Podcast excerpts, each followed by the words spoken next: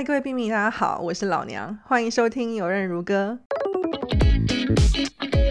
在这一集的奥运懒人包里面呢，老娘会跟各位简单介绍两周后就要发生的北京冬奥。这个花滑有四个大项目里面，他们的颁奖台的预测，也就是金银铜牌，老娘认为到底会是谁拿到啦？这个呢，是为了要让大家在看比赛的时候可以更有眉目、更有头绪，知道要特别关注哪些选手。如果你对花滑有哪四大比赛类别、比赛项目还不是那么熟悉的话，老娘在上一集五分钟搞懂花式滑冰有哪四种比赛项目这一集里面有介绍过了，可以去听听看。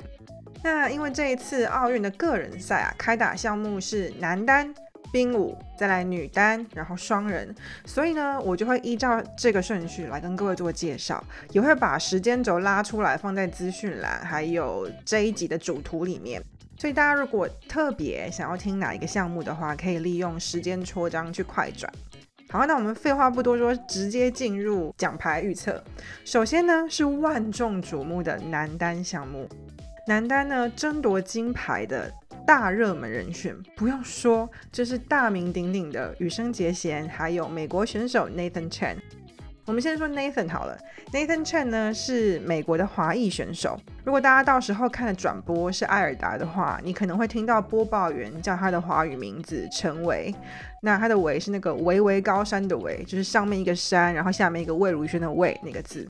Nathan 他上一次在冬奥失利之后，嗯，可能当时已经蹲到最低，所以没有什么好失去了吧。所以从此之后，他整个人就焕然一新。这个焕然一新的结果，就是他蝉联了过去三年的世锦赛冠军。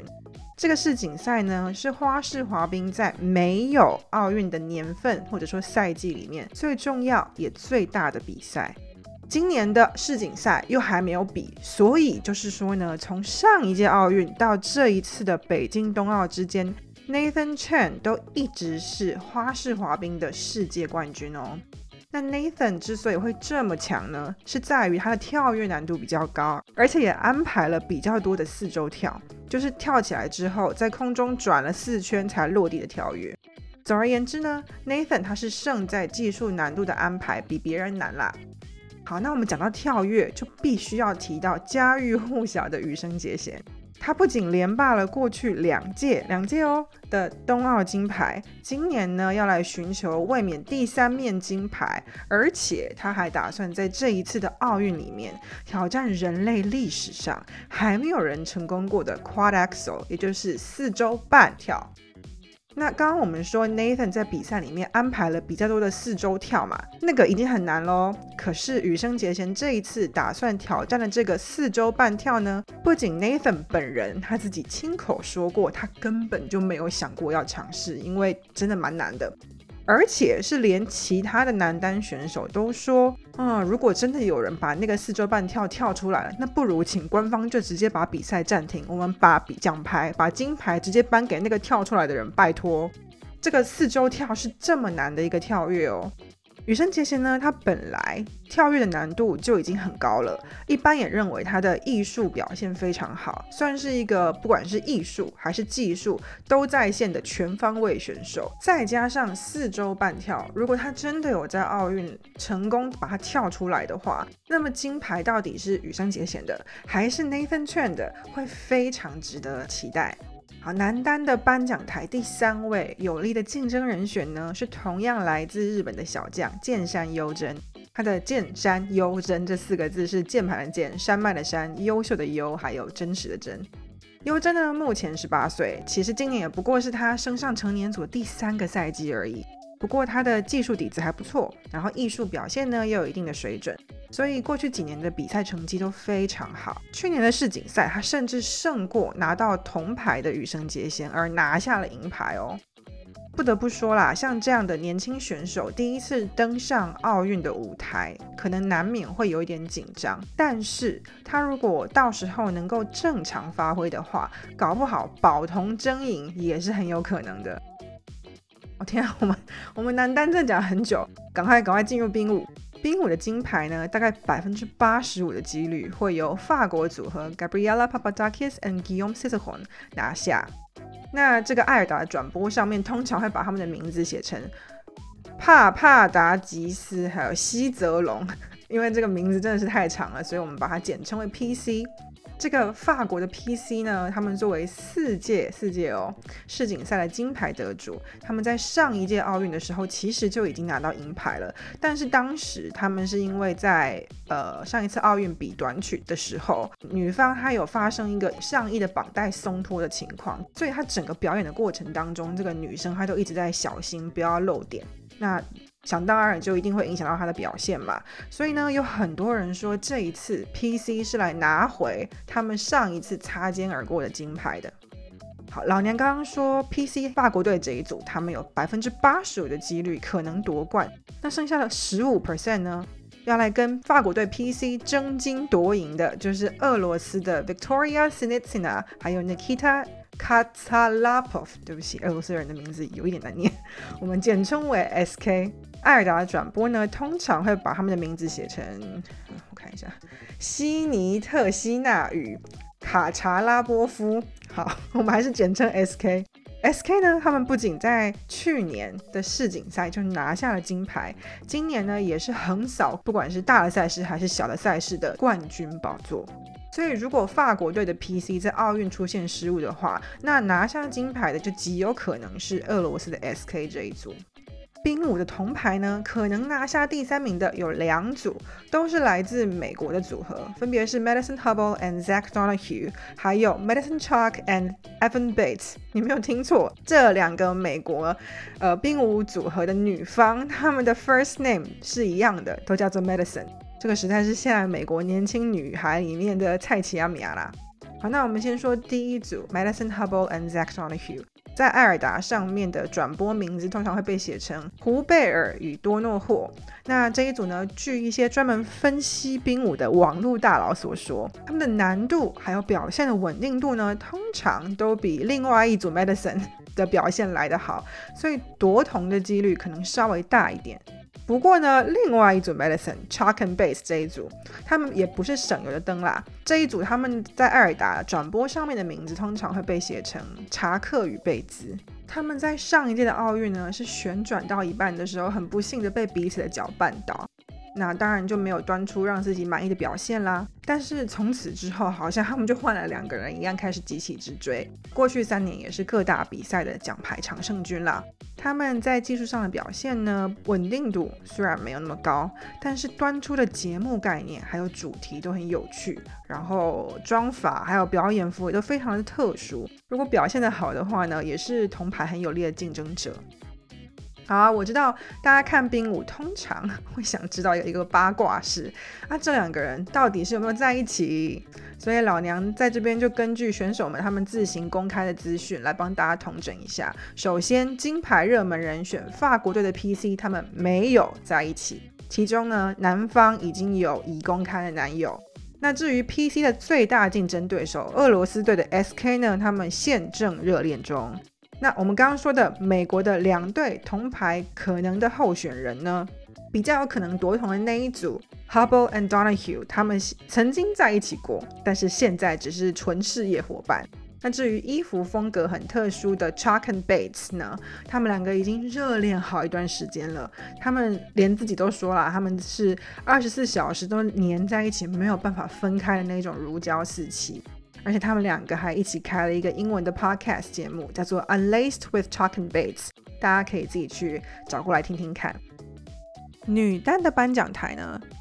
基本上就是俄罗斯的天下，金银铜三面奖牌，十之八九都会由他们家的娃们包办。为什么会称他们家的娃们呢？是因为俄罗斯的女孩子，她们名字翻译过来。通常都会有一个娃字作结，比如说莎拉波娃、扎奇托娃、梅德韦杰娃，所以我就习惯称他们俄罗斯的美眉们叫做娃。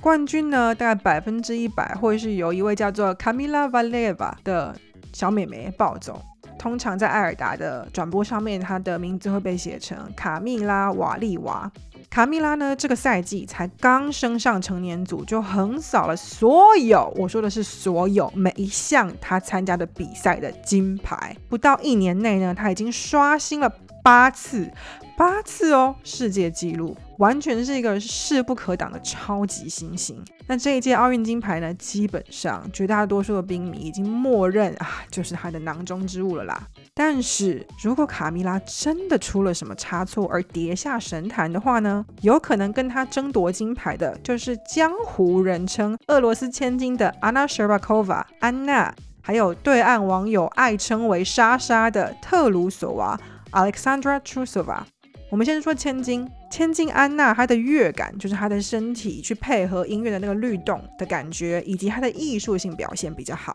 但是呢，最近她似乎受伤了，所以她的表现比较不像以往那么的稳定。那至于这个莎莎啊，她一直以来都被认为是所谓的四周跳女王。其实女单选手里面能够跳四周跳的人真的非常非常少了。那放眼整个冰坛呢，大概也只有四周跳女王莎莎的跳跃难度呢，是能够跟那些顶尖的男单选手，比如说羽生结弦啦，比如说 Nathan Chen 啦，去一较高下。不过比较可惜的是，莎莎她的稳定度有进步的空间。平常在练习的时候，四周跳都跳得非常好，但是正式上场的时候呢，就会比较容易失灵。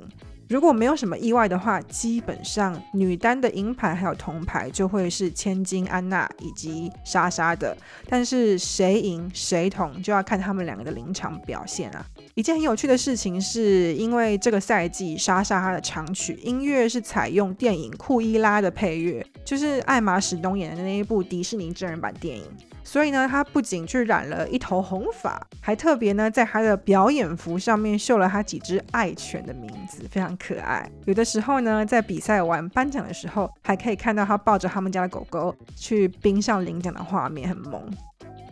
进入最后一个项目，也是双人，最众望所归的就是地主中国队的隋文静、韩聪这个组合，俗称隋韩。在双人这个项目，中国真的非常强。我想，任何人，即使是花滑麻瓜，只要稍微比较一下，就能够非常轻易的看出，中国的双人还有其他国家的组合比起来，不管是能力还是难度，都不是一个档次的。最明显的是抛跳这个动作。这个抛跳呢，就是男生搭着女生的腰，把它成一个抛物线这样丢出去。那女方在空中转个几圈再落下，这个叫做抛跳。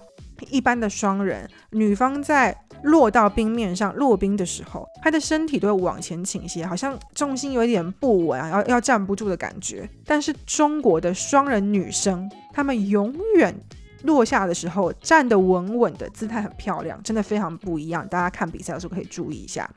这一次代表中国的隋韩这一组，不管是技术难度还是艺术表现，都非常的出色。特别是女方隋文静，她只要开始表演，那就是气场全开，完全进入角色。那上一届奥运的时候，隋韩这一组他们跟金牌很可惜的擦肩而过，大家都觉得说，嗯，很很惋惜，也非常的期待他们这一次能够以地主队的身份把金牌留在他们自己家啦。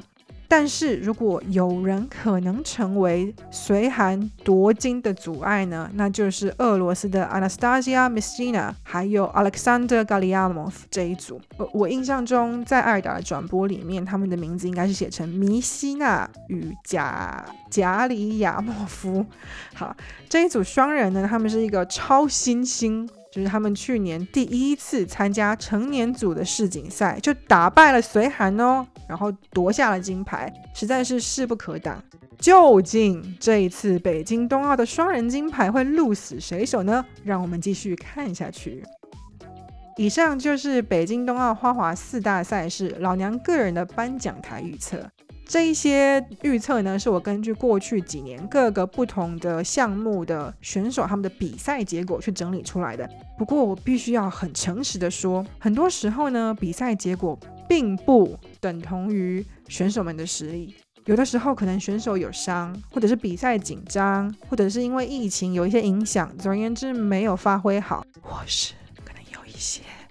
裁判和评审他们有一些特殊的考量。以上各式各样的原因都有可能影响到最后选手到底是会不会夺牌，甚至是奖牌的颜色都有可能受到影响。其实这一次初赛奥运的呢，有非常非常多很优秀，然后表演也很精彩的选手。那他们可能因为第一，我们刚刚所说的这些原因，所以并没有被列入这个金银铜牌的夺牌热门人选，或者是第二，他们本身的技术难度安排的就不是很高，所以跟奖牌并不是那么的有缘分。但是他的艺术表现还是非常精彩，很值得看的。这些漏网之鱼呢，老娘之后会再整理成一集，叫做奥运看点，来跟各位做案例。如果这是你会有兴趣的内容，邀请你在你所使用的 Podcast App 上面按下订阅，这是免费的。嗯，它基本上就跟那个 YouTube 的小铃铛一样，就是你按下去免费订阅之后呢，节目上架的时候你就收到讯息，就不会漏掉这样。那如果你喜欢这一集的节目内容，也不要忘记上 Apple Podcast 或是 Spotify 给老娘一个五星好评，这个在节目的能见度上面其实真的帮助很大。可以让更多想要学习画画资讯的麻瓜兵迷更容易找到这个节目。最后，如果你听完这个节目觉得真的选手太多，欧洲人的名字翻成华语太长太难记的话，那老娘会在这个节目的 IG 上面整理出关于奖牌预测的懒人包的图文资讯。稍早呢，我也已经在。这个节目的 IG 上面上传了冬奥个人赛的赛程时间表，欢迎大家去追踪查看。账号我已经放在节目的资讯栏了。感谢各位的收听，我们很快会在下一次更新见，拜。